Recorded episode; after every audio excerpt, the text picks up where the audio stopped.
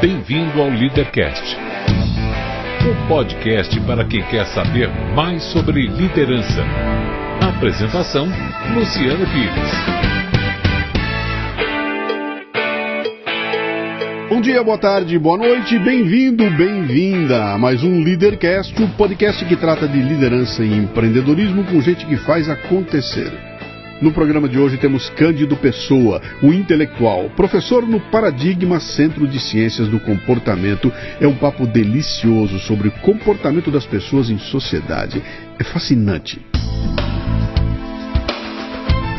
Este não é um programa de entrevistas, ele não tem perguntas programadas, não tem roteiro definido, é mais um bate-papo informal com gente que faz acontecer que vai para lugares onde nem eu nem meu convidado imaginamos. E por isso eu não me limito a fazer perguntas, mas eu dou meus pitacos também. Você está entendendo, hein?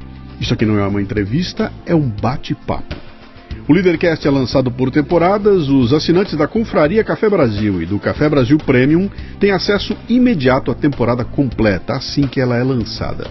Os não assinantes receberão os programas gratuitamente um por semana para assinar, acesse cafebrasilpremium.com.br. O Leadercast mantém parceria com a WeWork, um ambiente fantástico com espaços de trabalho privados ou compartilhados que ajudam a criar um mundo onde você pode ter uma vida e não apenas um trabalho.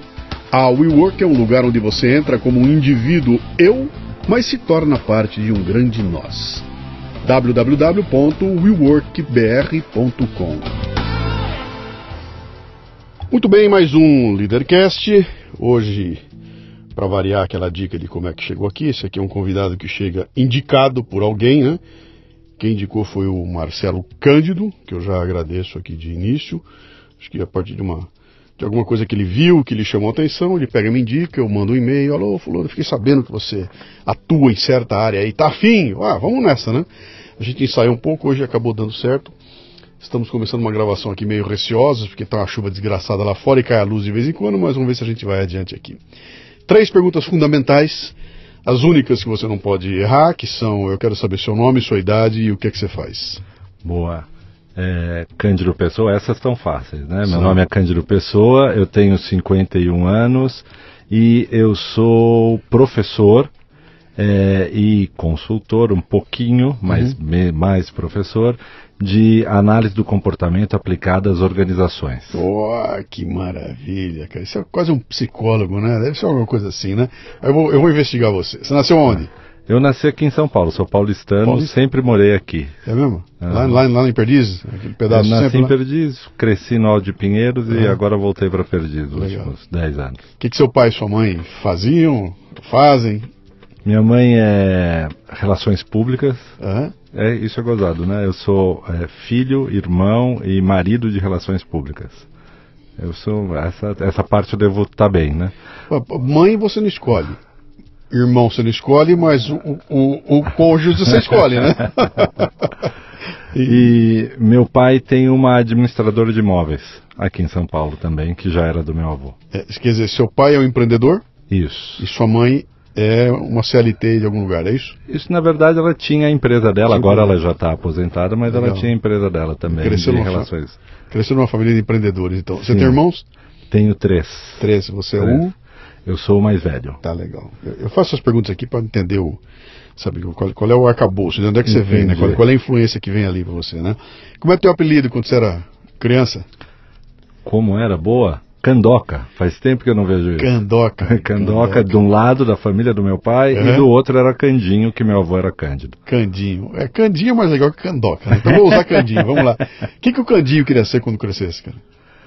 Olha, eu nunca pensei muito nisso daí. Eu achei que eu ia ser fazendeiro, meu avô era fazendeiro. Uhum. Eu entrei na Exalc, na Faculdade de Agronomia Sim. da USP.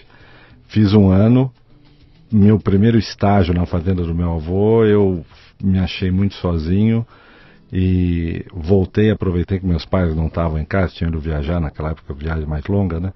É, abandonei a, a Luiz de Queiroz, a Exalc, e fui fazer a, a administração de empresas na Fundação Getúlio Vargas. Porque o que eu tinha certeza ali é que eu queria trabalhar com gente, como administração de empresas é, basicamente você trabalhar com pessoas, uhum. com, com outras pessoas, eu achei que era mais o. Pois, você foi logo na GV, que anos 80 é, já era o the best, né? Eu tinha, eu tive bons professores ali, uhum. viu? Eu tive bons professores mesmo. Mas você já sabia lá o que, que é que você queria? Você já tinha em mente que a minha profissão vai ser. Não, é, eu gostava do mercado financeiro, eu trabalhei um pouco no mercado financeiro uhum. é, quando eu me formei, assim que me formei, meus estágios e os primeiros é, 10 anos de vida foi, foram de trabalho no mercado financeiro, mas é, era uma época que estavam começando a, a vir para cá os bancos estrangeiros. Sim.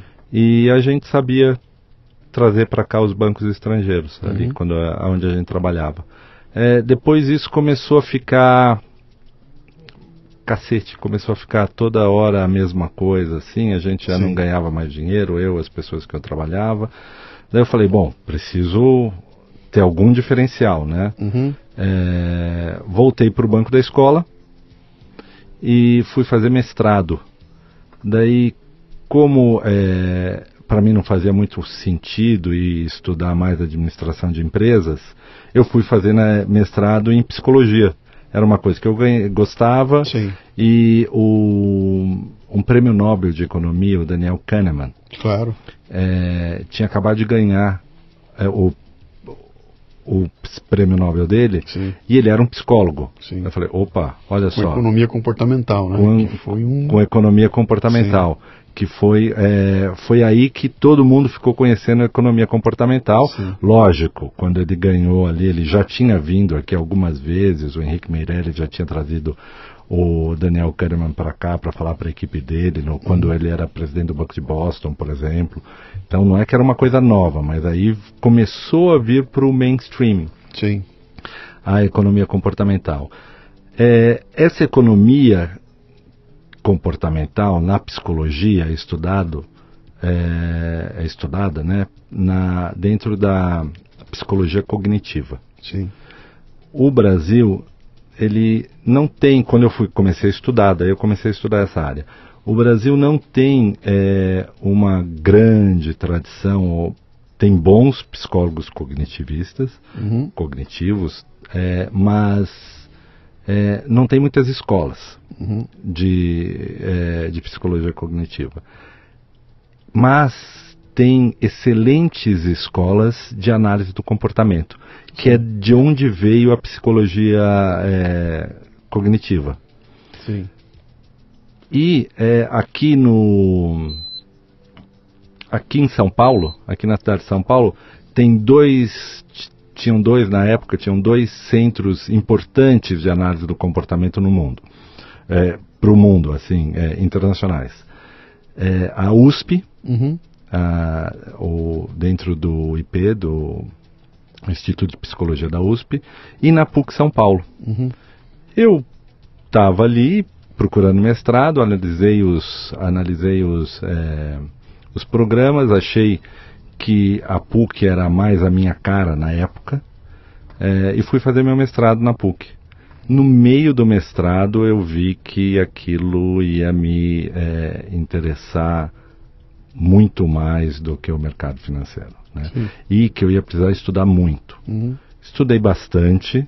Eu estudei na época, eu estava interessado também em é, jornalismo. Queria saber como as pessoas é, entendiam notícias, aprendiam notícias.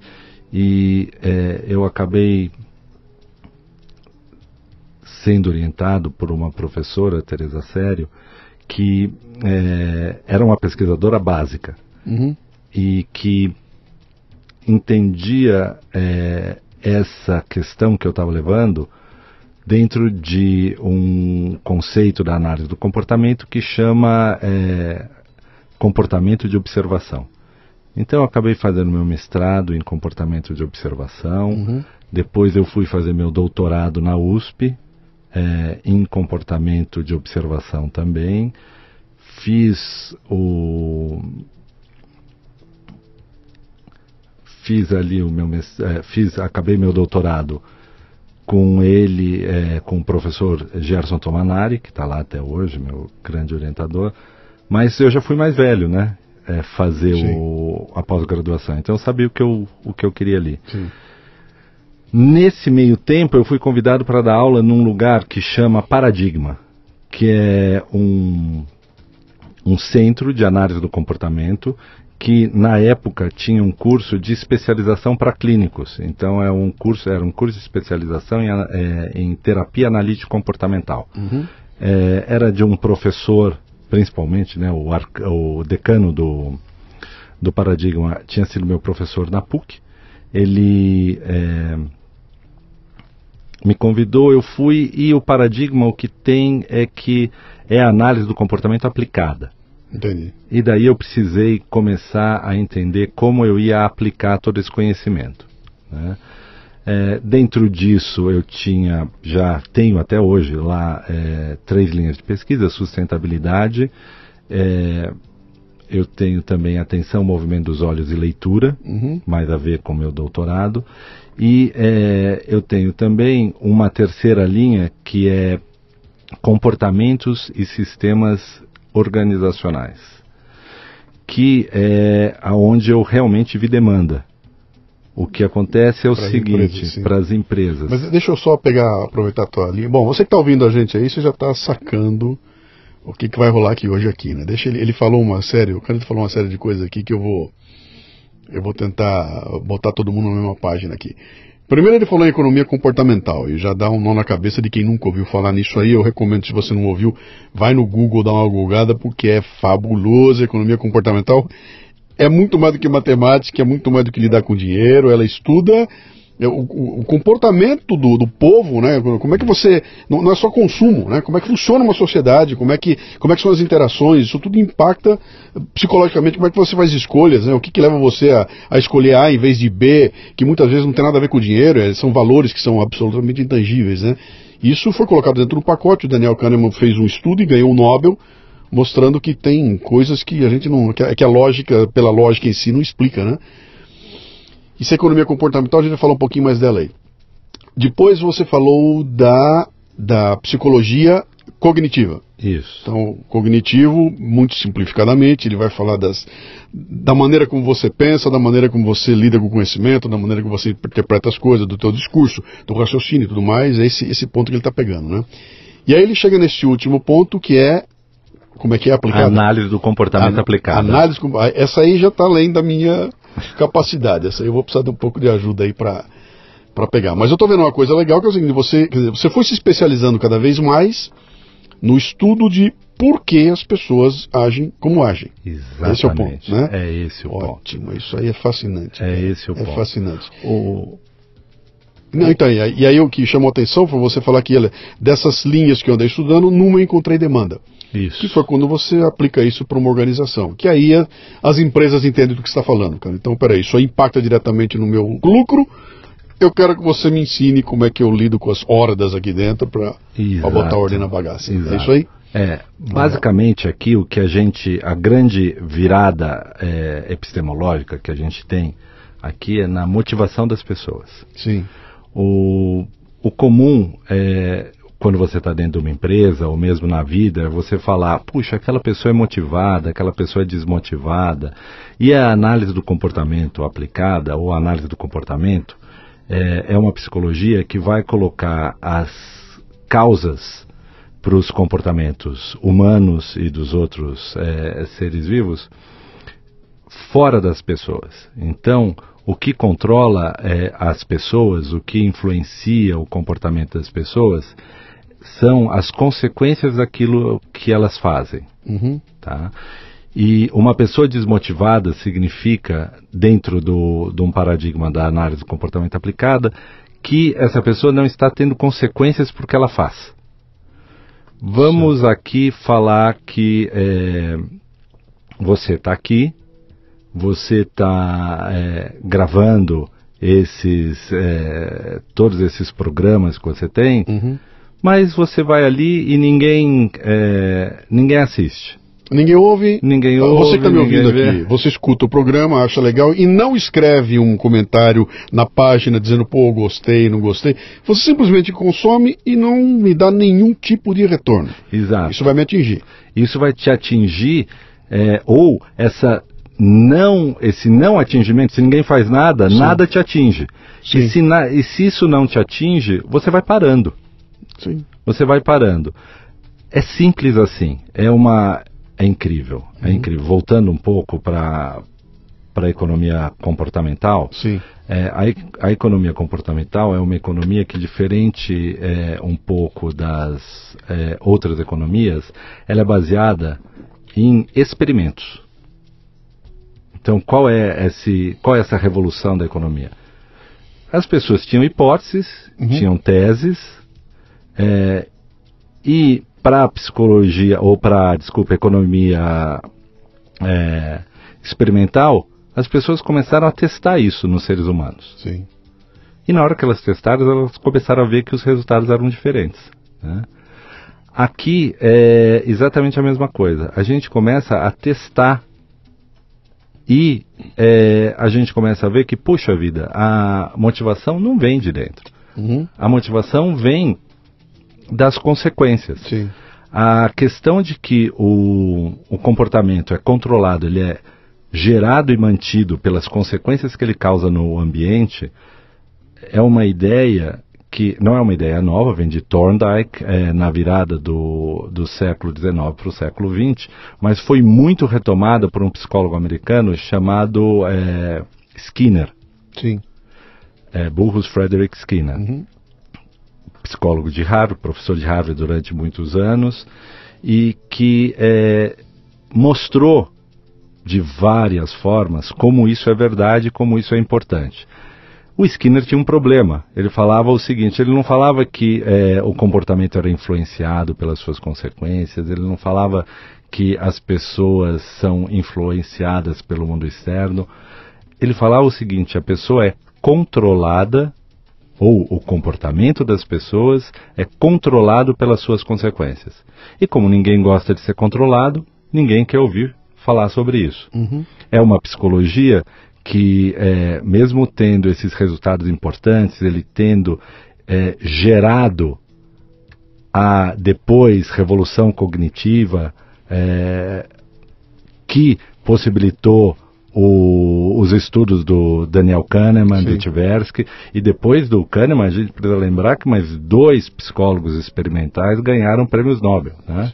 O Thaler ganhou é, o ano passado, né? que está ali, dedica os li um- o último que eu vi dele ali, não o último que saiu dele, mas o último que eu li dele, ele dedica ao Amos Tversky, que era o parceiro do Kahneman Uhum. na, em toda a história de vida do Kahneman. Sem essa psicologia, sem essa análise do comportamento, não existiria a, a economia comportamental. Sim. Mas essa análise do comportamento também fez experimentos e muitos experimentos que ninguém gostou. Então ela ficou um pouco como o Pseudociência. a ovelha não, ao contrário, ela ela super ciência, Sim. Quem reclama reclama que ela é tão ciência que ela se fecha no método, não vê a parte aplicada. Da- da- o que, o que, que, não, o que, que o povo não gostou? Que experiência é essa que, que, que, que a pessoa não gostou? Ah, as pessoas não gostavam, tem o famoso dar choque nos ratinhos. Sim. né? O que ele estava, o que estava se vendo lá para fazer uma uma ponte direta. Quando os pesquisadores estavam vendo qual era a, o efeito de consequências, agora chamada de aversivas, no, no comportamento dos organismos, Uhum. o que eles descobriram? Eles descobriram que quando você faz alguma coisa, tem- ou eles provaram, né? Isso é o senso comum diz isso, Sim. mas não tinham provas científicas. É, o que acontece? Quando você você tem um organismo se comportando e contingente a um determinado comportamento, vamos supor levantar a mão na sala de aula, Uhum. ele é ele tem uma consequência sempre negativa, né? O professor fala, lá vem a pergunta idiota. Fala, cara que não entende nada. Acabou.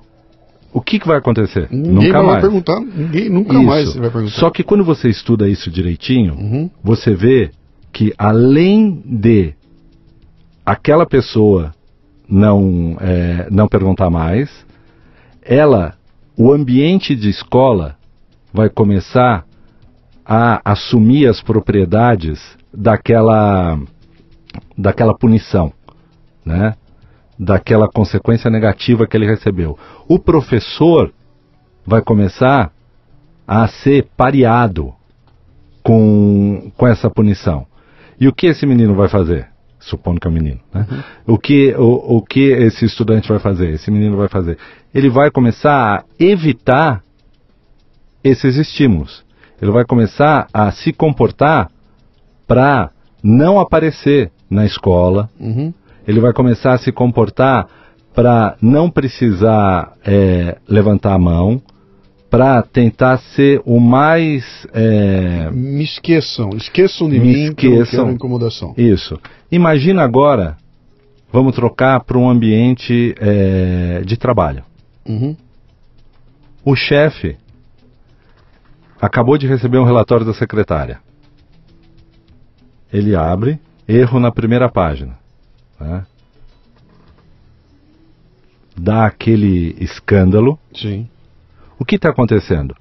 Aumentou a probabilidade de estar tá certo na próxima vez? Não, Não, diminuiu a probabilidade daquela secretária entregar o relatório no, no dia.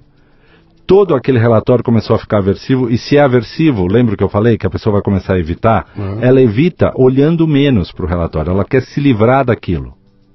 Ela quer não fazer, olhar para o relatório começa a ser aversivo. O que Tra aconteceu? de volta a experiência. Aumentou a probabilidade de errar. Uhum. Né? O, isso é, são experimentos que foram feitos lá na década de 30. Sim. Né? Na Aquele experimento 30, do, do, macaco, do macaco que apanhava aquele famoso que tinha os macacos lá que, que, que jogam. Eu não me lembro como é que era a história, que eles pegavam um macaco e toda vez que aparecia uma banana, que quando o macaco pegava a banana, todos os outros tomavam um banho frio ou apanhavam. Isso. E aí eles vão trocando os macacos. Exatamente. Até que chega um dia, trocaram todos os macacos, não tem nenhum macaco mais que lembra o porquê daquilo, mas tocou a campainha ou jogou água, sai o macaco batendo no outro porque aquilo entrou na cultura da. da, da... É, não, a, a, se algum macaco tenta comer a banana, a história Sim. é: se algum macaco novo chega, fala, ó, oh, uma banana, vou lá comer. Ele, Todo, apanha... ele apanha de todos os outros e ninguém sabe direito por quê, mas é. todo mundo sabe que ninguém pode pegar aquela banana. Né? Eu vi outra semana aqui, mandaram uma interessante também, uma, uma filmagem que eles, eles fizeram controlada também num, local, onde tem um é, é, um. é, um, é um. É um ambiente lá, parece que é um salão do médico aqui, tá o pessoal todo esperando ali. E, e, a turma que está lá, ela tem cinco sentados, quatro são atores, uhum. e o cara que chega novo lá não é ator, ele está sentado, então toca a campainha, os quatro ficam em pé. E o cara que chegou fica sentado. E a segunda vez, de novo, de novo, até que o cara que está sentado começa a ficar em pé também. Toca a campainha, todo mundo fica em pé. E vão saindo um por um, os atores. Até que chega no final do experimento, tem cinco caras que não tem nada a ver com os atores, gente nova que chegou, que vai ficando em pé. E ninguém entende por quê. Simplesmente entrou no. Entrou na, Tá coceiro, eu vou, vou seguir a, a turba aqui e vou fazer igual, né? Isso. O que é como a gente aprende a se comportar? Uhum. Eu acho que a gente aprende a se comportar basicamente de três formas. Uma e a, uma das mais primitivas é imitando a outra pessoa. Sim. Tá? Você vê alguém fazendo alguma coisa, você imita também. Isso pode ser desde um comportamento determinado é, pela nossa genética, então, por exemplo, nós e vários outros animais, se tem todo mundo correndo, a gente sai correndo. Lá vem coisa aí, sim. Então, esse lá vem coisa aí, a gente não precisa pensar, a gente simplesmente sai correndo. Sim. Depois a gente pensa, e acho que vinha coisa ali. Primeiro a gente corre, depois a gente pensa. Sim. Porque é um comportamento muito importante. De manada, né? Por, que, é, manada, por que nós fazemos isso? Porque só sobreviveu quem fazia isso no passado. Então a gente tem isso na, na, nossa, na nossa genética. Faz tanto tempo que isso acontece, aconteceu, Sim. que está é, tá ali nos. Quem não fazia isso, não tinha. Você está voltando para um troglodita fugindo de um tigre de dente de sabre. Você tá, tá, tava na origem, tá, cara. Se, eu, se eu não correr, ele vai me comer. Eu ele, não sei. Ele, o primeiro que ficou para trás, ele come e todo mundo que correu se salvou. E deixou descendentes sim. e aqui estamos nós, né? Sim, sim. Que é essa imitação. Tem uma outra imitação que é um pouco mais sofisticada, uhum. que é a seguinte. A gente aprende, imagina que a criança é, tem duas crianças, chega um adulto, uma criança vai lá, faz uma gracinha, o adulto pega e dá uma bala para ela. Sim. A outra criança falou, hum, Vou lá fazer uma gracinha também. Sim. Né? A outra criança, na hora que ela faz a gracinha, ela ganha também a bala. O que essa criança aprendeu? Duas coisas. Fazer gracinha com esse tio. Da eu- bala? Da bala. E se eu fizer o que os outros fazem, eu vou ter a mesma, a mesma consequência que os Sim. outros tiveram. Sim. Né? Isso está mais ligado ali para os macacos. Né? Que tem aquele vídeo famoso dos Isso. dois macaquinhos, um ganha, o outro não, e o outro vai ficando louco da vida. O... Essa é a segunda forma. Então, a gente tem. Ou, desculpa, é, a primeira forma é imitação, modelação. Sim. Que é como geralmente os pais. A modelação é quando tem uma outra pessoa que está se comportando de uma maneira especialmente fácil de você imitar. Uhum. Tá? Um passarinho, mamãe passarinho, vai voar fácil pro é, filhinho passarinho aprender a voar também. Então, essa é a primeira forma da gente aprender a se comportar. É, imitação. A segunda forma, e você viu que tem duas formas de imitação, né? Uma que está na genética e outra que já depende da história de vida. Uma segunda forma que a gente tem para aprender a se comportar é que as consequências diferenciais para os nossos comportamentos vão modelando esse comportamento. É o que a gente chama de modelagem do comportamento. Então tá lá a criança balbuciando. Toda, todo todo é, neném humano balbucia, Uhum. tá? E ele balbucia e de vez em quando ele tá lá, blá, blá, blá, blá, mamá. Na hora que ele fala mamá, a mãe Reage. puxa, pula lá Sim. e fala que lindo, ele sabe falar mamãe, ele... e ela dá toda a atenção para ele. Essa mãe é a mesma que dá calor, dá alimento, né?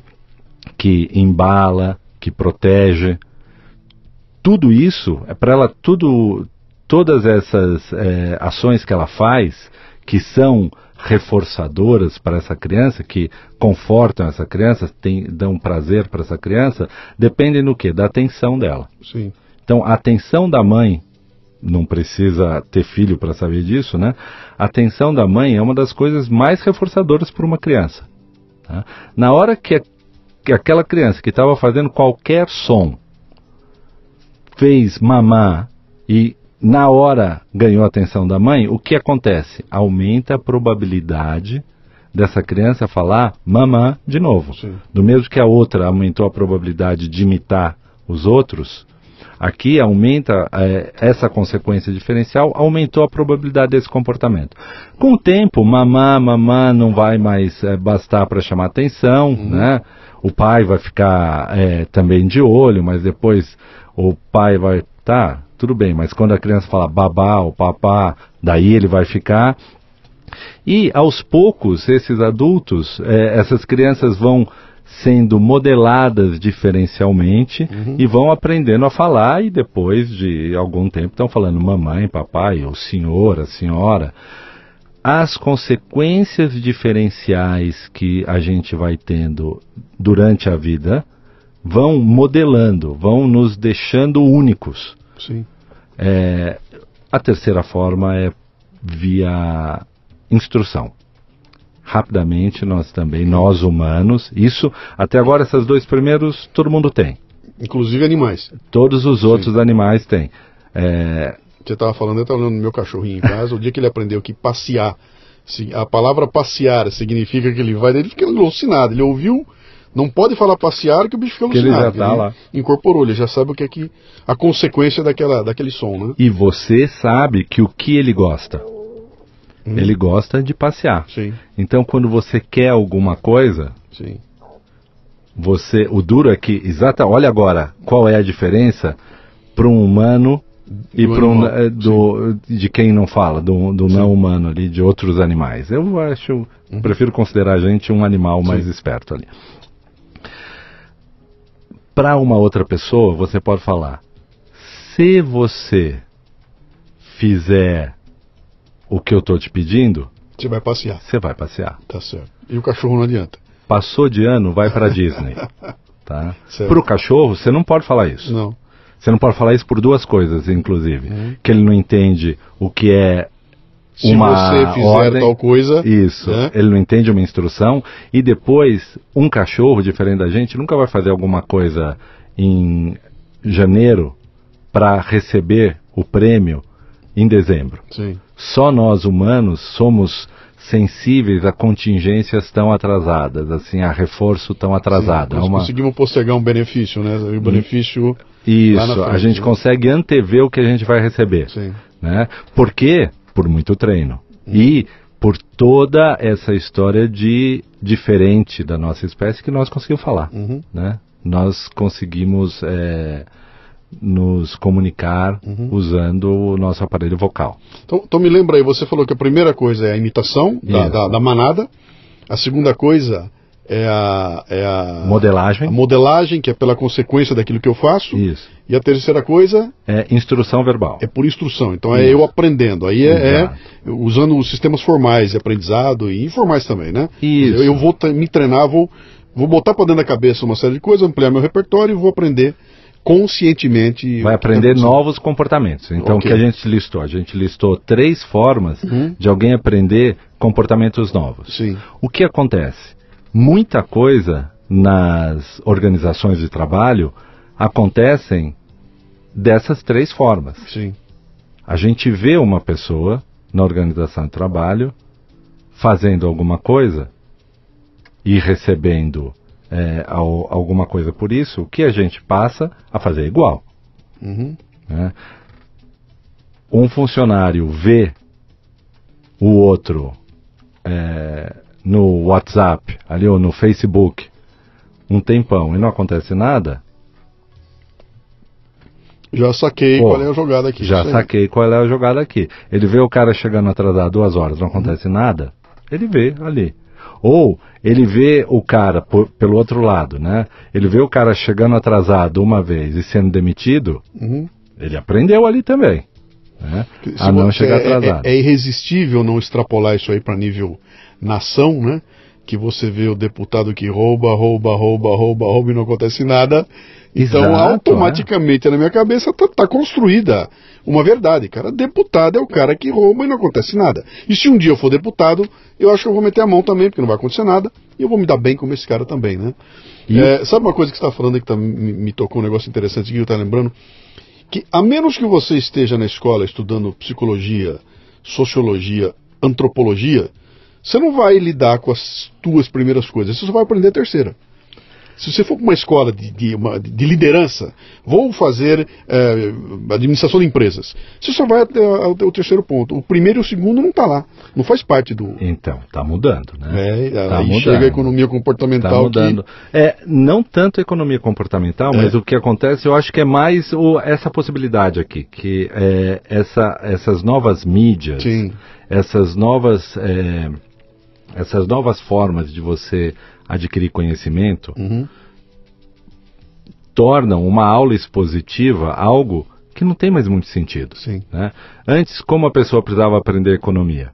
Ela tinha de ler um monte de livro difícil Sim. ou tinha de assistir um monte de aula, que já era um pouquinho mais fácil, Na talvez um pouquinho menos Quarta-feira, sete horas da noite, você tem que estar na, em Perdizes, no endereço tal, durante duas horas sentado na frente de uma pessoa. E Exato. se eu não estiver lá, eu perdi, porque não. Ou tá lá nesse horário. Eu, Hoje, você perdeu essa aula, procura um tutorial. sim. procura um tutorial. Então a aula expositiva não tem mais tanto sentido ser a base da educação. Hoje o que você tem as metodologias ativas de aprendizagem. O que acontece? Você assiste Uhum. o tutorial, lê o, lê o texto, faz os exercícios cabíveis Uhum. e a sua aula, e na aula é um prêmio para se você fez essas essas lições de casa, você vai ali para discutir, para tirar dúvida, para se comportar. Então, hoje em dia, o desafio do o desafio do professor, o desafio das escolas Uhum. para manter os alunos é, não é simplesmente uma transmissão de conhecimento desse terceiro tipo. Ele precisa fazer diferente. Ele precisa fazer as pessoas se comportarem lá na escola. Uhum. Senão elas não vão aprender. E vai ter roleplay, trabalho de grupo, vai ter discussões, argumentações Sim. e centenas de formas de aprendizagem ativa. Você sabe que eu fiz um programa aqui outro dia com um rapaz que é da, da área de eventos e tudo mais. Ele estava contando do Uhum. mundo dos eventos, como é que essa coisa mudou, toda mais. Nós estávamos discutindo exatamente isso. Eu joguei para ele e falei, pô, é o lance do, do um, MTV Unplugged, né? O que, que é aquilo? É um show que acontece uma vez só, num dia, onde o povo vai, senta lá, fica lá durante cinco horas, aquilo vai, e aí eles gravam um show que vai ao ar e bilhões de pessoas assistem aquilo lá, né? Então, teve meia dúzia de privilegiados que assistiram aquele show e quem não estava lá não sabe o que aconteceu. Milhões viram, mas o privilégio de ter assistido é só daquela meia dúzia, né? E a gente estava discutindo como a, aquele evento ao vivo ele ganha uma característica de que ele tem sentido de existir como produtor de um momento que é capturado e que aí é espalhado para bilhões e todo mundo vê. Agora, sentar em casa e assistir uma belíssima apresentação da Orquestra Sinfônica de São Paulo é muito diferente de estar lá na Sala São Paulo e assistindo ao vivo. Quando você falou isso aí do, do prêmio, né? Quer dizer, o prêmio é você estar ao vivo e, e, e, e há pouco tempo atrás isso era uma desvantagem. Né? É, o que, que era? Era o seguinte, que saco eu tenho que ir na aula e sentar para ver o professor. Meu, que saco, cara, eu prefiro estar em casa. E agora nós estamos invertendo de tal forma que eu estou pensando o seguinte, meu, eu quero estar lá. E eu lembro que o dia que nós conversamos aqui, a gente chegou à conclusão, cara, isso é o TED. É, é o TED que, que o TED é? Pô, são pequenas palestras. Agora, para você estar tá sentado ali assistindo, cara, é um pavor, não é qualquer um que vai, não. Custa uma nota e é um puta privilégio você estar tá lá sentado assistindo aquilo ao vivo, né? É uma, é uma virada de, de, de total no, no, no, sistema, cara. Isso, é, é bem diferente. Uhum. E o que, no fim, o que eu estudo? O, o que é, é importante, eu acho, lá na minha área de atuação? É que esses tipos de, de, inter, é, de interação entre ah, os colaboradores de uma empresa e as consequências dele Sim. são muito pouco é, estudadas. Sim. As pessoas imaginam que o que você já deve ter ouvido um, um empresário falando, ou um, um chefe falando, eu estou pagando. Eles vão ter que fazer porque eu estou pagando. O que acontece quando você tem essa mentalidade? O cara vai fazer. Ele vai fazer o mínimo para não ser demitido. Sim. E daí você vai ter a famosa equipe desmotivada. Uhum. Né? O que é, o salário é, o salário fixo é isso. Né? Eu se eu fizer 10 ou se eu fizer 2, eu vou ganhar igual. Eu vou ganhar igual. Né?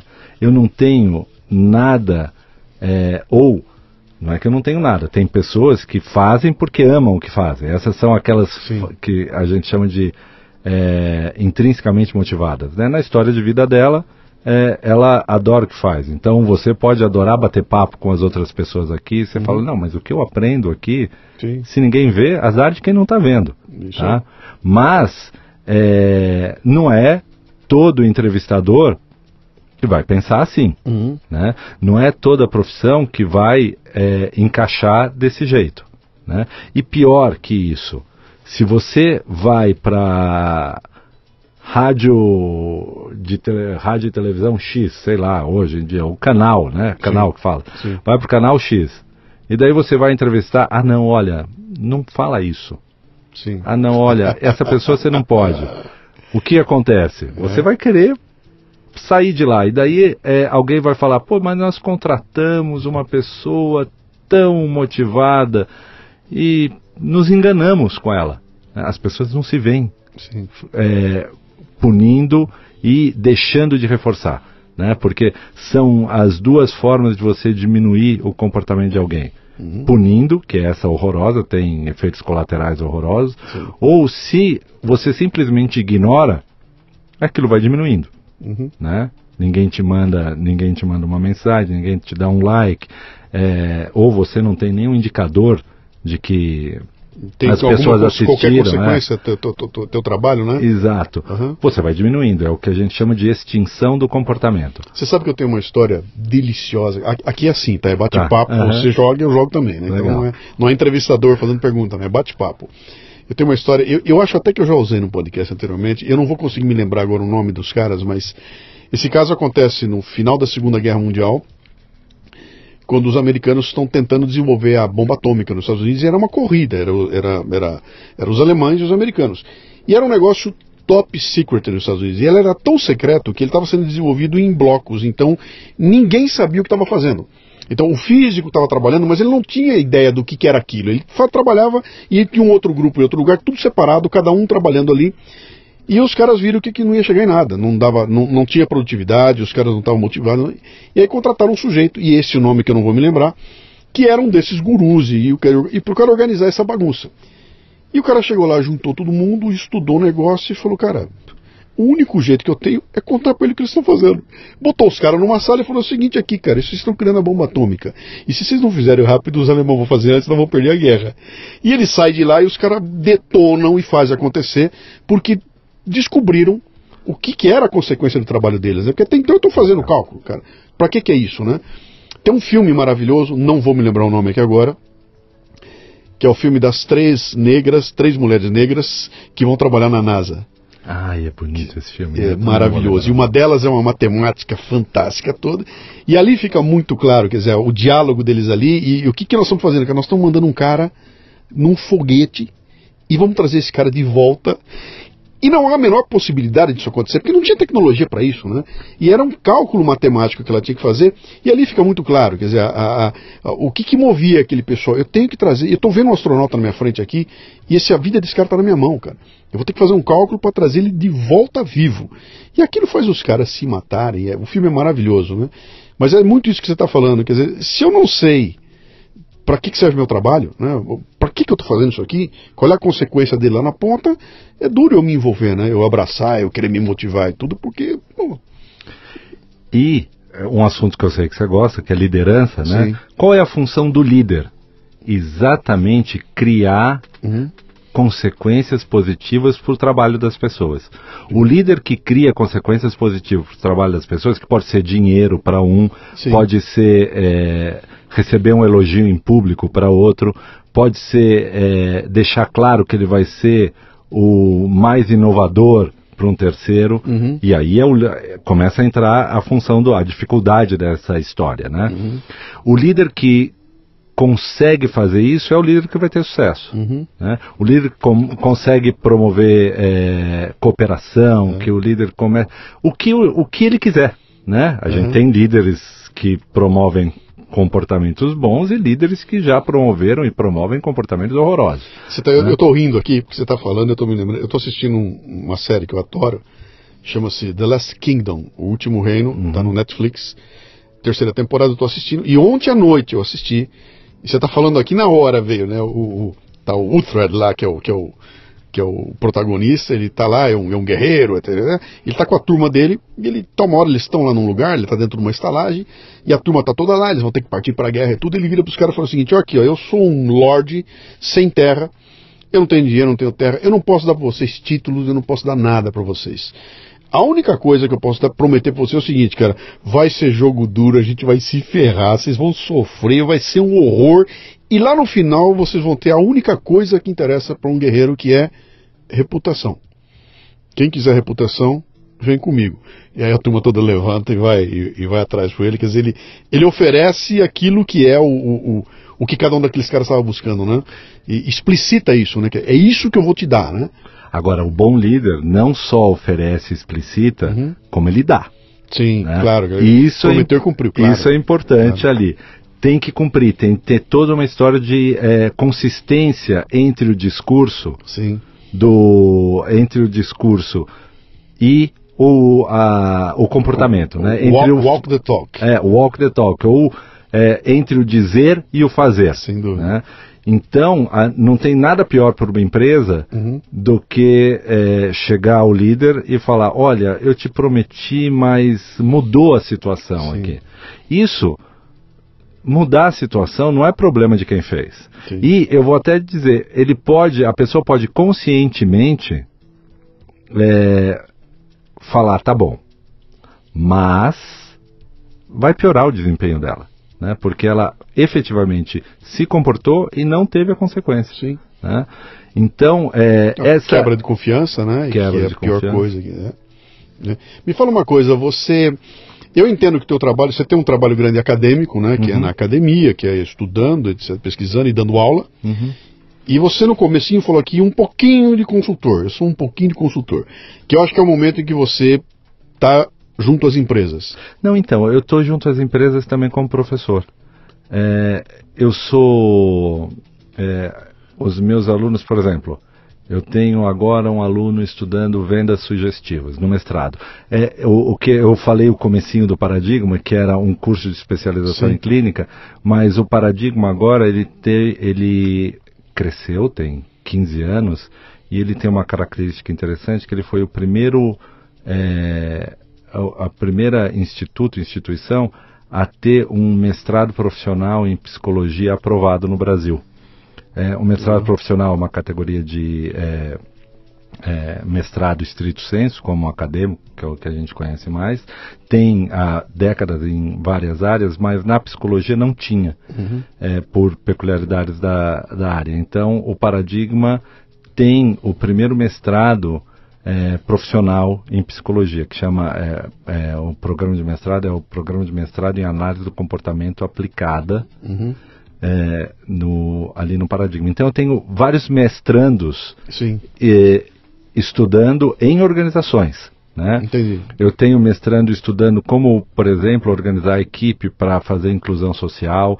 Eu tenho mestrandos estudando é, como aumentar vendas a, com essas técnicas da análise do comportamento. Eu tenho é, mestrandos que já é, fizeram é, por exemplo, estruturaram um departamento de recursos humanos numa rede de, de restaurantes. É, real, uma rede real. Real, real. Não, são né? todas, são todos então, reais. Então talvez você, a gente consiga ligar isso com a, a pergunta que eu ia, que eu ia chegar para você, que era o seguinte. Uh, eu já entrevistei aqui todo tipo, entrevistei, eu já conversei aqui com todo tipo de gente. Cara que estudou em Harvard, na GV, na faculdade de, de esquina lá em Bauru, eu tenho de todo tipo de gente aqui, né? Eu tenho empreendedores, executivos, cara, você não faz a conta aqui. E eu não tenho medo de errar. Se eu disser para você que 100% dos que sentaram aqui, eu fiz uma pergunta, eles responderam igual, e a pergunta era a seguinte: vem cá, é, quando você assumiu a primeira vez o teu cargo de liderança, alguém te preparou para aquilo? E todo mundo fala: não. Você estudou em algum lugar? Não. Você teve aula para isso? Não. Como é que você fez? Cara, eu entrei e fui fazendo. Eu ouvi o que meu chefe fazia, eu copiei alguma coisa, fui na, e me ajeitei, entendeu? Então a base teórica para aquilo, eles dizem, não, eu não tive. A hora que começou, quando eu entrei na briga e eu vi como é que era, eu tive que me virar. Como é que você mandou para mim? Alguém te ensinou a mandar alguém embora? Não, eu nunca, eu tive, que me virar, né? Uh, uh, eu estava tentando encontrar o seguinte: a, é, é, a aplicação desse estudo todo que você faz nessa realidade das empresas, né, que está recebendo gente que diz que vem preparada da escola, mas que na hora de executar. É, me parece que é uma coisa assim, eu, eu, tenho aulas teóricas de futebol que são uma maravilha. Aí eu entro em campo, boto uma bola na minha frente, eu não consigo fazer absolutamente nada com a bola, né? É, tem essa conexão? Quando você falou para mim desse teu povo que está estudando lá, etc e tal, como é que é essa, essa, essa ligação? É, essa realidade que eu te passei é uma coisa que está mudando? Né, é, é, ou é algo que sempre foi assim e vai ser sempre, porque na teoria a prática é outra? Então, acho que na teoria. Primeiro vamos admitir isso, na hum. teoria a prática é outra. Né?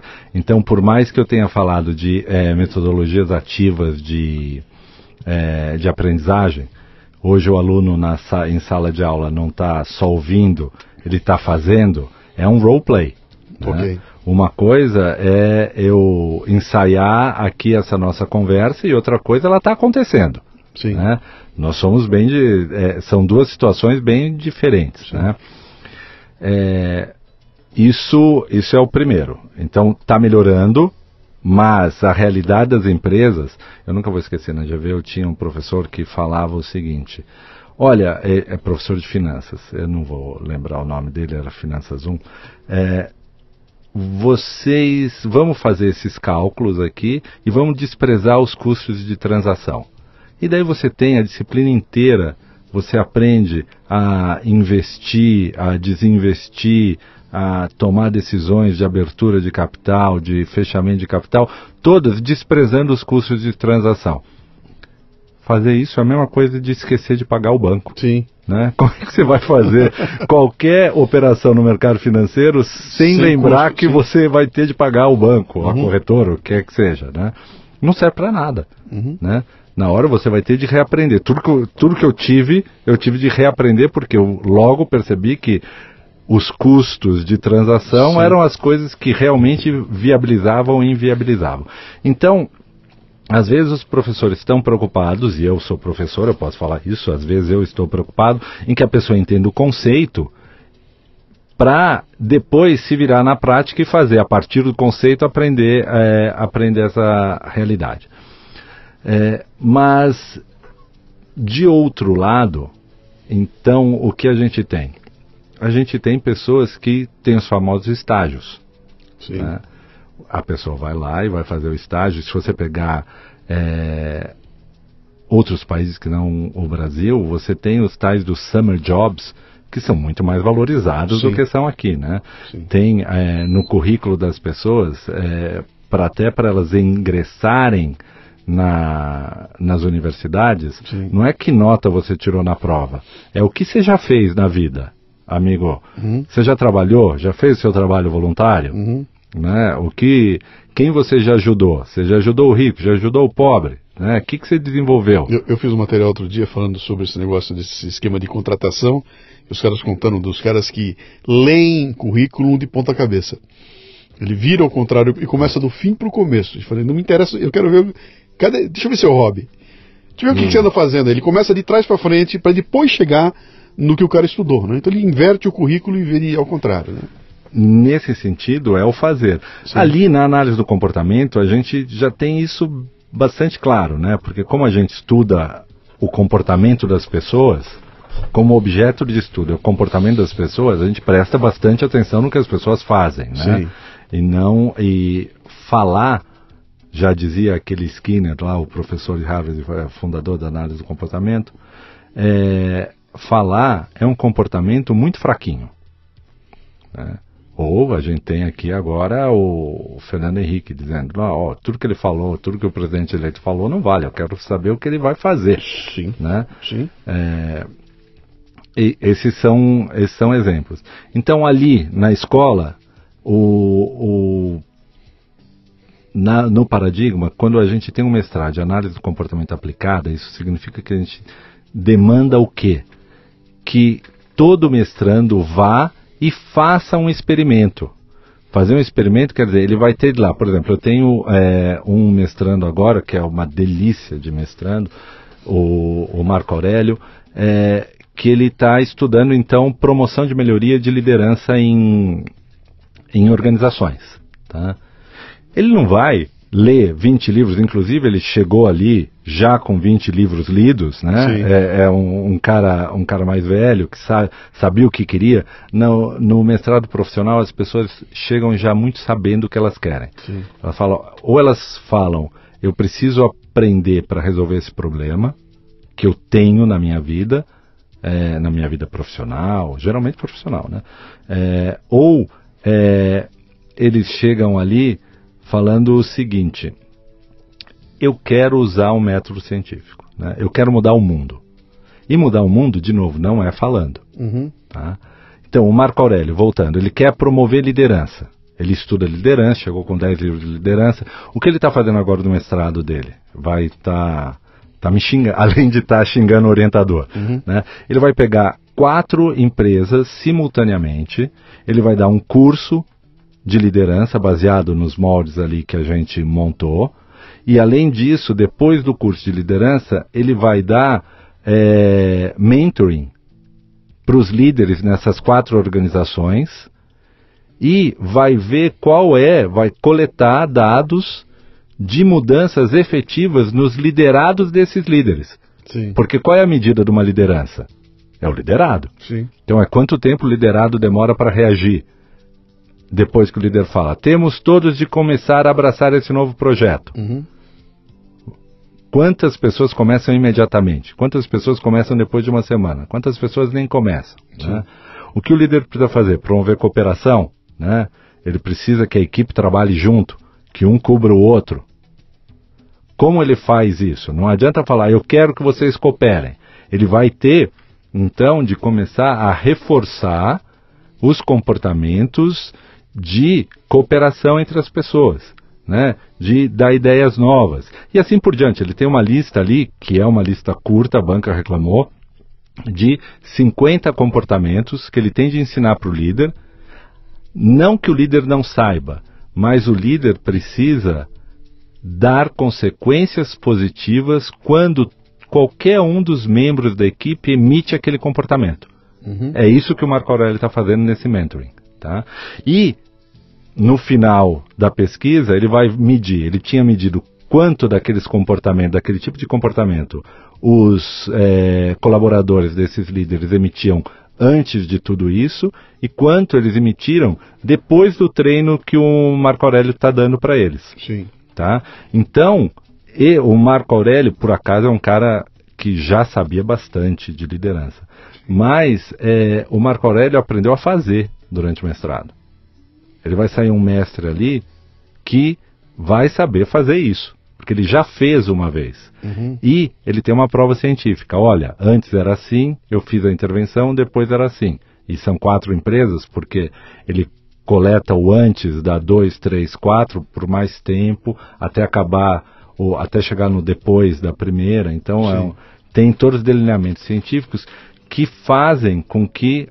É, não só ele aprende a fazer, ele aprende a fazer porque ele tem que fazer o experimento lá e o experimento Sim. é uma intervenção. Né? E do outro lado, tem uma prova científica do que ele fez. Cara, se ele conseguir certo. formatar esse processo, ele vai ter um produtaço aí para botar Eu tô com um problema com ele porque ele sabe que ele tem um produtaço, ele já está vendendo uh, isso aí. Imagina se não vai, se não vai, né? Porque, pô, encontrei uma forma, for, um jeito formatado de medir mudança de comportamento, isso é, isso é o sonho de qualquer qualquer gestor em qualquer empresa, né? Então, é a, essa é uma disciplina que a gente tem lá, Sim. que é a metodologia da pesquisa aplicada. Sim. Né? O mestrado profissional foi é, uma categoria de mestrado criada, é, é uma política de Estado. Né? O, há, há mais de uma década, o governo viu o seguinte, que o Brasil é muito bom em produção de conhecimento. Nós estamos, somos, precisamos melhorar, tá? Mas com todas as nossas dificuldades, nós estamos muito bem em produzir conhecimento de ponta, em produzir conhecimento científico. Mas o que a análise do Estado brasileiro é que esse, esse todo esse conhecimento fica encapsulado nos programas de pós-graduação das universidades Sim. e dos institutos de pesquisa pelo país. Sim. Então, enquanto um mestre acadêmico, falando aqui muito rapidamente para você, ele é formado para ter habilidades básicas de pesquisa e preparação para docência de ensino superior, o mestre profissional é formado para ter habilidades básicas de pesquisa e para transferir tecnologia do sistema de pós-graduação para fora dele. Às vezes, fora dele é a própria universidade. Sim. E imagina isso para as empresas. Então, o que você está falando é o sonho de é o sonho, ter uma, uma tecnologia de mensuração é o sonho de todo empresário, Sim. isso já está disponível, já tem ali, eu tenho uma disciplina que ensina, ensina a fazer isso daí. Só que, se é um mestre acadêmico, ele vai ser professor disso. Sim. Se é um mestre profissional, esse cara vai atuar na empresa.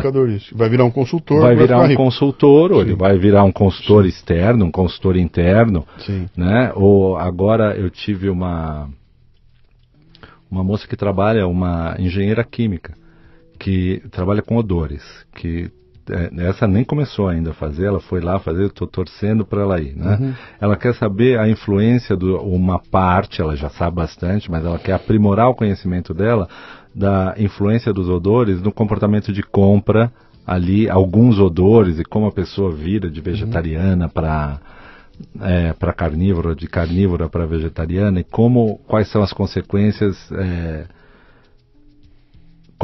é, as consequências comportamentais dessa, dessa mudança aí.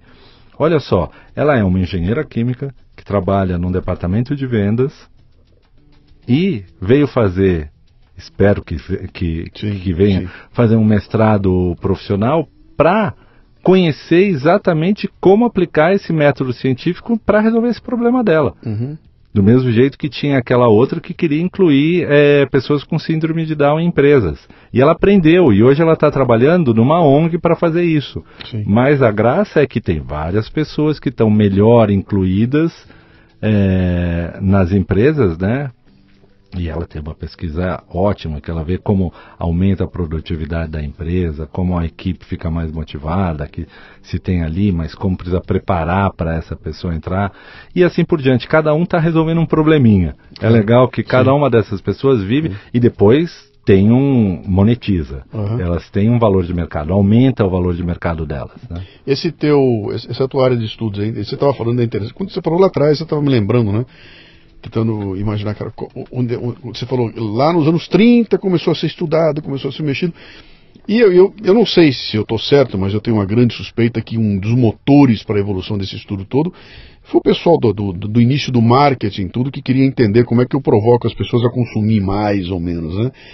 E eu me lembro que eu fui fazer alguns eventos e tive com o pessoal da. Eu não me lembro se era do Pão de Açúcar, mas era alguém de supermercado. Era uma rede grande, ou eram várias redes, era um evento deles a todos. E o cara fez uma apresentação mostrando como é que o layout e a, a cor aplicada no ponto de venda aumentava a venda de coisas. Ele falou: bom, essa semana aqui é a semana do, do morango. E ele mostrava o estudo antes e depois deles decorarem da cor vermelha os corredores e culminar no final do corredor com um morango à venda ali. Ele falou: então, o fato do vermelho estar presente aumentou a venda do morango em 15, 16, 20, 20%. E você fala, mas como assim, cara? O que, que você fez? Não, a gente mudou a cor. A gente pegou daqui, botou ali, mudamos de lado, fizemos em vez de quadrado, ficou redondo. E tem experimento disso tudo. De cada mudança dessa implicava numa, numa atitude do consumidor que que é aquilo que eu te falei, isso não é matemática, né? Como assim? Só, só pelo fato de eu, de eu, ser impactado pelo vermelho, eu vou me dar vontade de comprar? Vai. E esses caras estudando e aplicando isso no, no dia a dia, né? Quer Exato, dizer, não é uma abstração mil, teórica, né? Milimetricamente é, é, é calculado ali. Ele estava falando, cara, cada semana de tal coisa, pode entrar e você vai ver, mudou a cor. O que, que era aquilo? É uma forma de você projetar. No segmento onde eu atuo, que é esse segmento aqui de internet, essa coisa toda de conteúdo via é, digital, etc e tal, também tem alguns estudos que começaram há bastante tempo atrás, tem as formas de lançamento, e tem várias coisas que são até, até ficaram até pitorescas ali, né? O pessoal comentando, falando sobre precificação, que você quando oferece para os caras para comprar, o preço tem que, tem que terminar com 7. Entendeu? Se você oferecer por 80 reais, vende menos do que se você oferecer por 87 reais. Como assim, bicho? Põe 7. O 7 aumenta a venda. Qual é a explicação? Não sei. Mas o 7 aumenta a venda. Então você vai olhar 87, 37, 47, 27, né? E tudo técnicas que vão fazer os tais dos gatilhos mentais, né? E que podem ser usados para o bem ou para o mal. Vou te obrigar a comprar um negócio que você não precisa, que você não vai usar, ou então posso provocar uma mudança, né? Como eu, eu, eu, posso reduzir a epidemia da AIDS utilizando gatilhos mentais, né? Que é uma, que é uma coisa para o bem, né?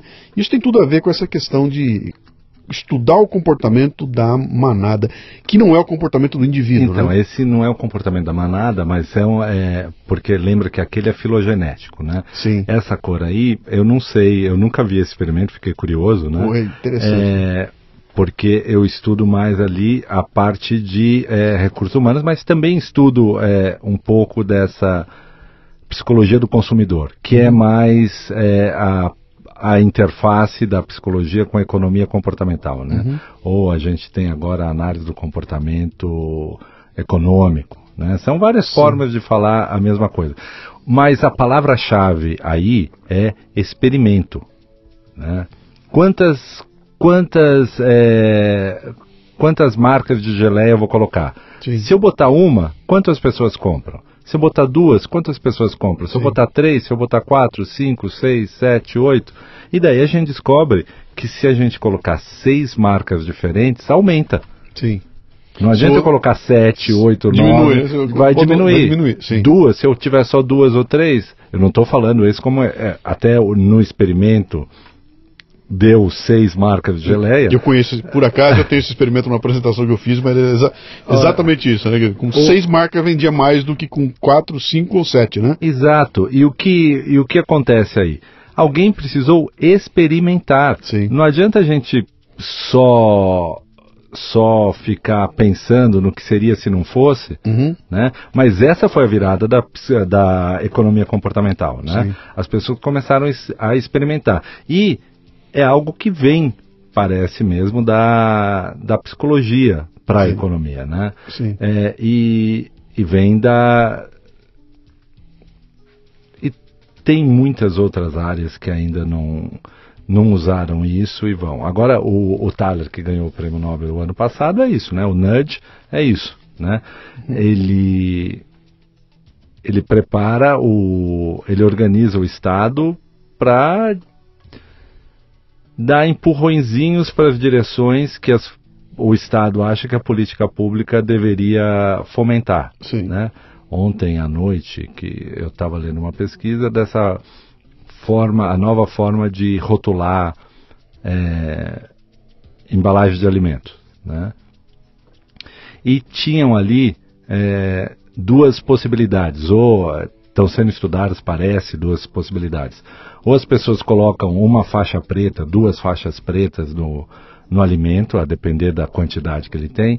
Uma outra possibilidade era colocar um sistema de farol, que eles chamaram assim, verde, amarelo e vermelho. Uhum. né?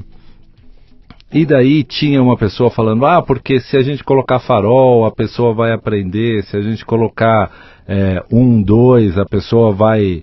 O outro falava, se a gente colocar uma faixa preta, duas faixas pretas, a pessoa vai relacionar com o remédio, que aquilo não pode.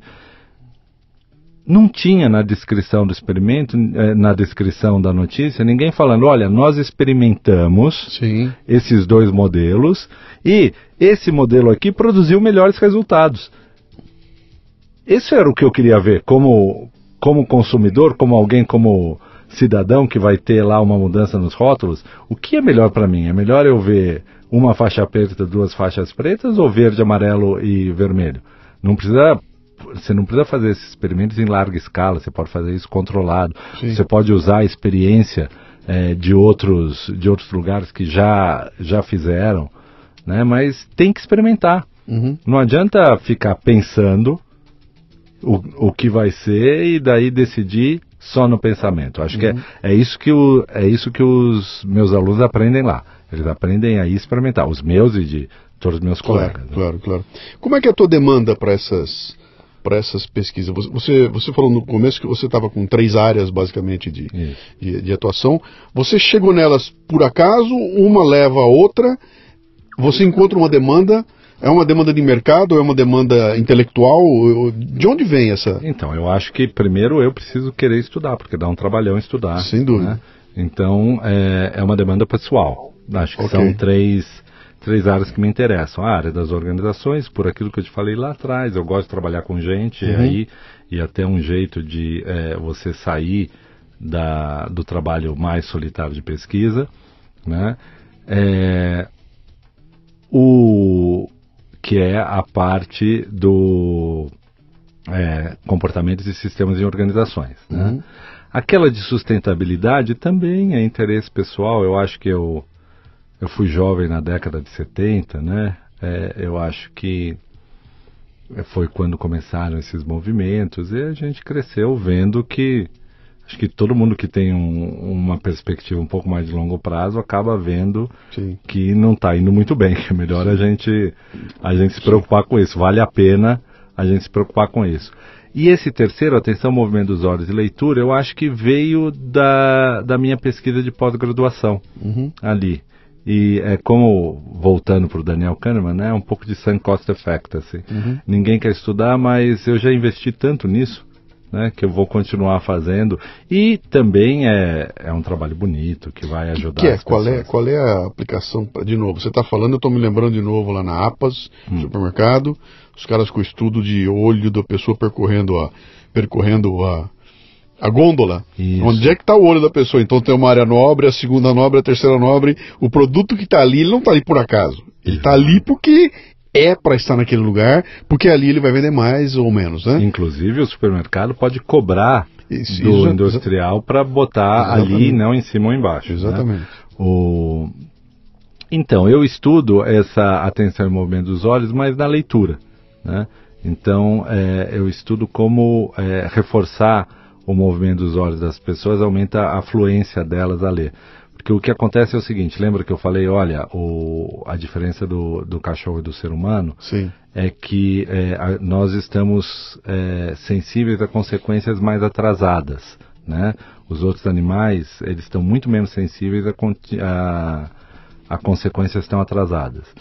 E isso daí, para alguns animais, podem ser da ordem de segundos. Um minuto num, num pombo ali é um ano para uma, uma pessoa. É, mas mesmo as pessoas, elas vão ter o comportamento delas mais influenciado é, se for, é, se as contingências forem mais rápidas, né? Claro. Se as consequências forem mais rápidas. Sim. Então o que eu estudo ali é aumento de fluência, de, de movimento dos olhos, sem esperar aquela leitura fazer algum sentido para a pessoa. É, tem gente que rapidamente aprende o poder da leitura. Né? Poxa, eu ler vai me ajudar. Né? E tem pessoas que não. Né?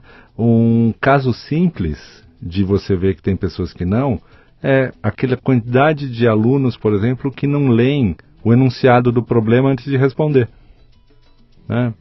Todo mundo já fez isso uma vez, né? Sim. E foi corrigido, mas na história de vida de algumas pessoas, é, as que a gente classifica como mais impulsivas, é, esse aprendizado foi mais difícil, ou ainda não aconteceu. Uhum. Tá? E daí você, eu estudo, o que eu estudo ali são é, formas de produzir esse aprendizado aí. Produzir... Esse, esse teu estudo, ele, ele leva em consideração a diferença entre o, entre o veículo que está sendo usado, se é um livro, se é uma tela de computador, se é uma tela de. Ou isso não faz diferença né, para você? Então, é, para mim, as minhas pesquisas, para eu poder é, medir o movimento dos olhos durante a leitura, o, o olho vai muito rápido durante vai. a leitura, né? Sim. Ele vai muito rápido sempre, mas é, durante a leitura ali, ele, ele tem uma organização toda especial, incrível que a nossa que a nossa civilização conseguiu produzir isso, né? É, então ele leva em conta esse essa questão. O, tá? suporte, em que o suporte? suporte desculpa, é, o computador. Okay. Eu faço o computador para ser mais fácil. Tá? Porque você tem uma câmera no Isso. olho da pessoa, é. acompanhando o que o olho está fazendo. Agora, para responder você mesmo, é, o que acontece é o seguinte: eu vou te dar um, um, uma historinha. Durante muito tempo as pessoas acharam que letras sarifa, é, serifadas é, produzia leitura mais rápido. Tá, serifa são, é, é, a basezinha que tem no pé. Então você faz o A e no A do pé tem. No, no pé do A tem dois, duas basezinhas, né? Isso. Que foi como se fosse um sapatinho no pé. Isso chama serifa. Quando você tira aquilo lá, são letras, é, é, o tipo de letra. O Times Roman, que é a mais famosa, é serifada, e o Arial é não serifada, que ela é retinha no teu pezinho, né? Isso. E é, então, quando você pega uma letra sarifada, de, é, pela sua explicação, já ficou claro que a gente tem uma linha ali embaixo. Isso. Né? As pessoas durante muito tempo acharam que a sarifa era algo que era importante para aumentar a velocidade da leitura. Com o tempo, elas perceberam que o que aumentava a velocidade da leitura era o costume com o qual a pessoa lia aquela letra. Então, se você pega uma letra sem sarifa, Sim. o Arial, né? Arial, o, Arial o Arial. Cal, cal, calib, calibri, Arial, essas é, coisas. Né? Quem, quem a, nasceu, quem nasceu, né? Quem começou lendo letra sem sarifa uhum. e lê letra sem sarifa, tem a maior parte da vida lendo sem sarifa, uhum. é, lê mais rápido em letra sem sarifa. Ok. Então, é, o que o que eu estou falando para você é o seguinte: olha, não é que no computador a gente lê mais devagar do que lê no livro, não é que no livro a gente lê mais devagar do que a gente lê no computador. Se você está acostumado a ler no livro, você vai ler mais rápido em livro. Se você está acostumado a ler no computador, ler na tela, você vai ler mais rápido na tela. Sim. Né?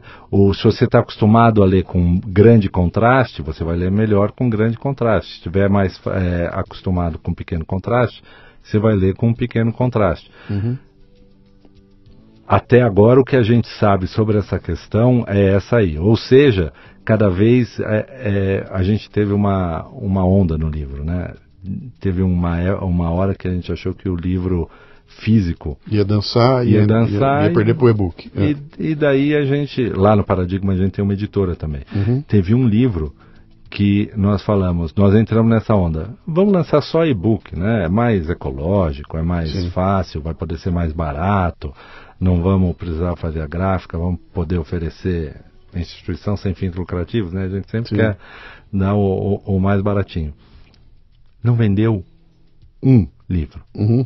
um livro. A gente imprimiu, já estamos na segunda edição Sim, é, é, é o mesmo livro, né? sim, sim. As pessoas que compram, eu sei lá porque elas compram esse livro. E eu nem estou falando que leram mais no no físico do, Do que, que no- no- no e-book. Porque todo mundo pode ter comprado Uhum. e ninguém lido, né? Você comprar um livro não significa que você vai ler esse livro. O... Mas, é- Mas é- é- é- aumentou a probabilidade da pessoa ler, né? Ela vamos à economia comportamental, né? É. Eu não comprei um download de um treco que está aqui dentro, eu não tenho a menor ideia. Eu tenho, eu tenho dois mil livros no meu leitor de e-books e aquilo não significa nada para mim. É um aparelhinho que acabou a energia, não tem mais. Agora, dois mil livros na minha sala, cara. Ah, e é outra Isso- conversa, isso cara. é outra E eu pego o bicho na minha mão, meu senso de propriedade, cara, é o meu livro, cara. Não vou te emprestar porque eu tenho ciúme dele. Como é que eu faço com um download? Não vou te emprestar o download porque eu tenho ciúme dele? Não há nenhuma emoção envolvida. É. Ou aí, no né? Kindle, eu não posso nem emprestar, né? É, eu comprei pois é. um livro no Kindle na Pois é, vida. Pois é. Porque na hora que é um, um livro de trabalho, Uhum. um livro lindo. Para o primeiro aluno que eu ia emprestar, não dava para emprestar. Falei, pô, professor que não pode emprestar livro é o contrário de você, né? Eu preciso É, emprestar, eu preciso é, eu, eu botei uma frase essa semana aqui lá do Rafael, que está com a gente lá no. Na Confraria Café Brasil, que ele botou lá que não é emoção, é uma coisa assim, não, não tem emoção no streaming, né? Não tem emoção. né? Eu não consigo. Vem ver minha coleção de DVD. Como vem ver minha coleção de, de- de download? Não dá. E é uma mudança brutal de. de da psicologia de, de consumo mesmo, de comportamento, né, cara? Pô, eu, eu, eu- o que eu gastei de dinheiro na minha vida com LP, com CD, com DVD, com Blu-ray, e é- isso tudo desapareceu e agora tá aqui dentro, cara. Eu aperto uma teclinha aqui, chego em casa, aperto uma tecla e entro no Netflix, e agora aperto uma tecla e entro no, no Spotify, e aquilo tudo que era minha, meu amor da minha vida, não há mais. Não posso te dar de presente um CD. Então, essa, essa é a parte. Agora, na questão do amor, Sim. É, você, então, você vai começar a ter amor, sim. As novas gerações vão começar a ter amor, sim, por aquela sua lista. Então, você já e- deve ter amor à lista de Então, mas, é- a, mas a é, playlist. é- é outro amor, né? É outra conversa, é outra história. Não tem tato, né? não tem cheiro. Entendeu? Pô, você quer pegar. Olha, nós aqui. pô, pegar, um, pegar um Dark Side of Moon em LP, abrir aquele LP inteirinho, cara, ver aquela coisa colorida, aquela obra de arte na tua frente, cara, tem um, tem um prazer físico ali que sumiu. Vai sumir. E eu não estou dizendo que isso é pior ou melhor, eu estou dizendo que a- a- a- o né? prazer físico daquilo lá não vai ter mais. Então vai ser uma outra coisa. E o interessante é, por exemplo, se você pegar o exemplo do, do- dos leitores do Kindle, o- qual é o desespero do Kindle? O Kindle tenta de todas as formas reproduzir uma página real de livro. Entendeu? Ele quer ser a cor da página, ele, você tem que olhar para o Kindle e falar, cara, parece que eu estou vendo um livro. Até na forma de você girar, né? Já né, passa a mão daqui para lá. Então eles querem tentar reproduzir aquela aquela, aquela cultura que está na cabeça da gente lá, que vem, vem junto conosco lá, né? Mas eu acho, vai ter outra coisa lá na frente. Agora, é aquela história. é, Eu vou te contar eu- eu não consigo história. carregar dois livros, dois mil livros comigo numa viagem. Com o Kindle eu levo no bolso, né? A primeira vez, eu tenho, eu tenho um filho, um, um filho que hoje tem nove anos. É, a primeira vez que eu fui ler um livro para ele, ele começou a apertar os peixinhos do livro para ver ver se ativava alguma coisa. Bom, cara, não, não vai longe. Não vai, eu, eu tenho meu Kindle. Quantas vezes você acha que eu molhei o dedo na hora de virar o. Ah, na- e, cara, e, e- e eu conversei com pessoas, cara, eu também. Quando eu vi, eu tava molhando o dedo aqui para virar a página e era um Kindle, cara, né?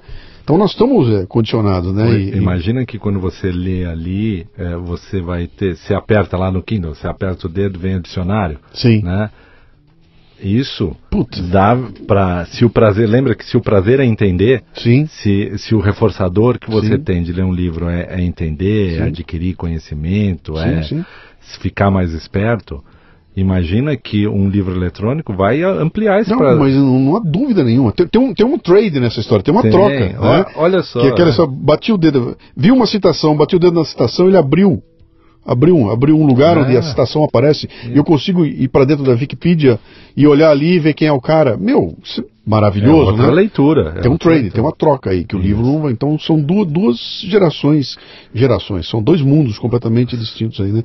Eu Eu acho que esse negócio vai para um lugar aí que a gente não faz a menor ideia, cara. De, e de certa forma é até. é- é, como é que eu vou dizer? É, é, chega a ser até preocupante, porque na medida em que a gente conhece essas técnicas todas, né? Imagina o que não vão fazer com a gente, cara. Sabe, imagina alguém. eu- eu- onde é que eu quero chegar em você? Eu quero.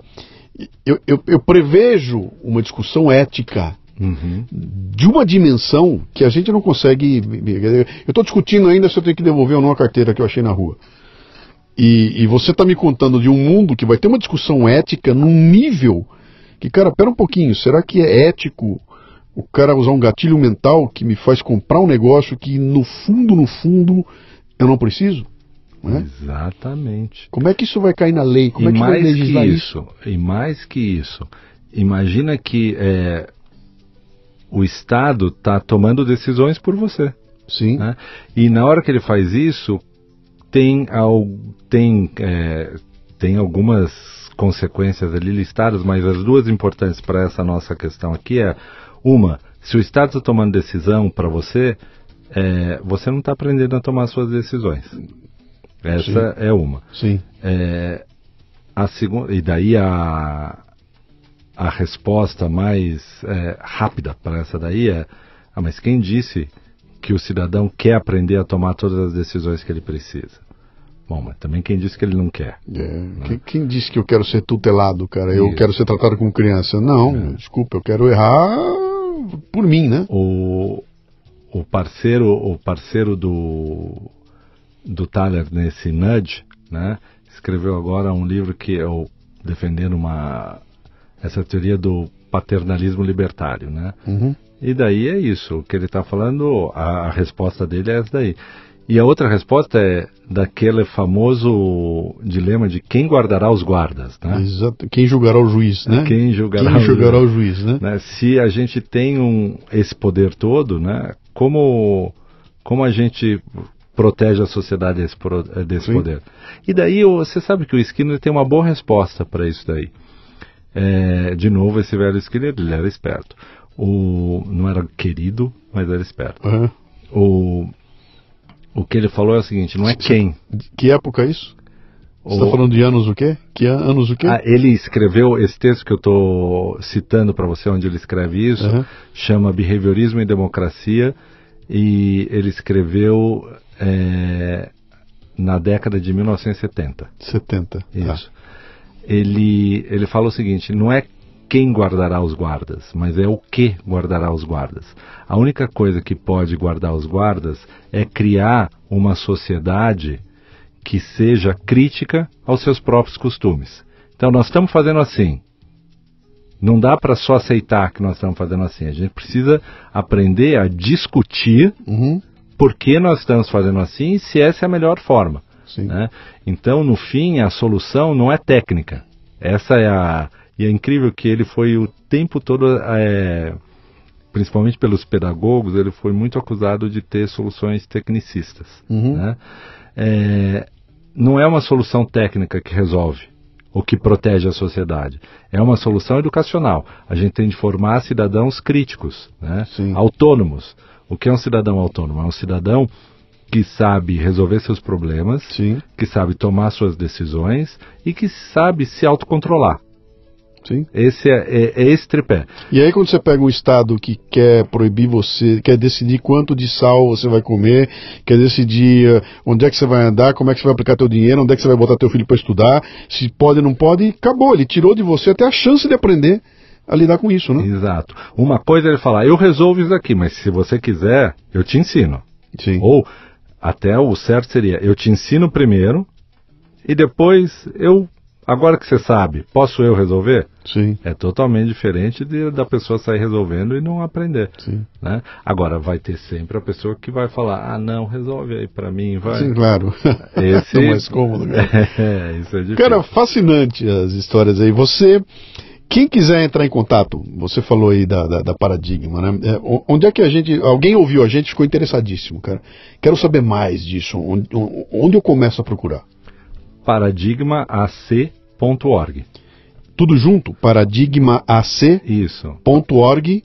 Vai entrar no site da escola, é isso? Vai é entrar escola? no site da escola. Ok. É uma, tem vários cursos ali. Tá. É, tem cursos para é, psicólogos que vão. É, É tudo presencial?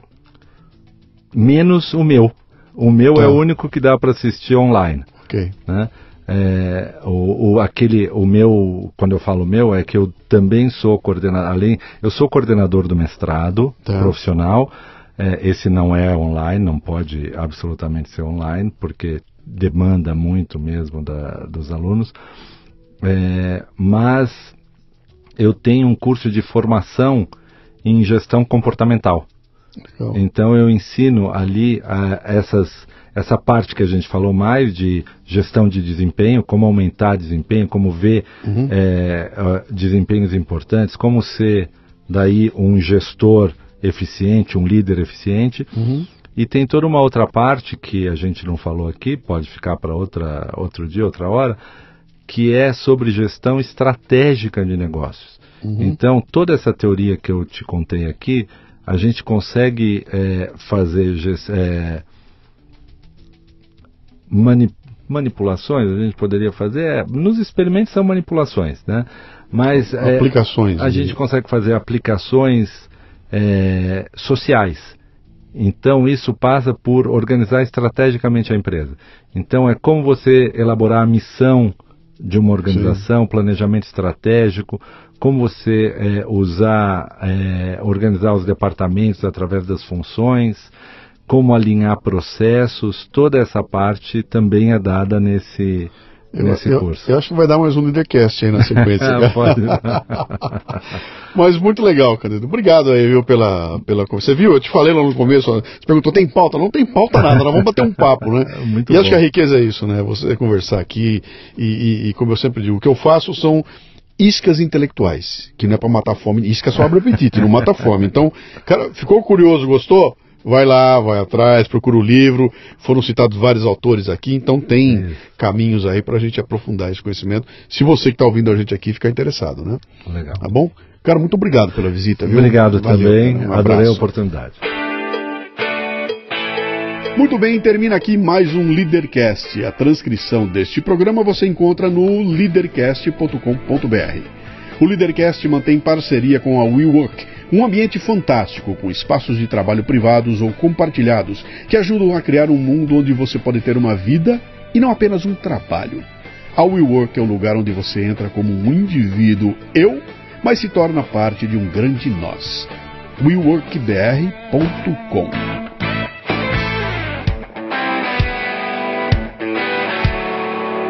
Você ouviu o Leadercast com Luciano Pires. Mais uma isca intelectual do Café Brasil. Acompanhe os programas pelo portal cafebrasil.com.br.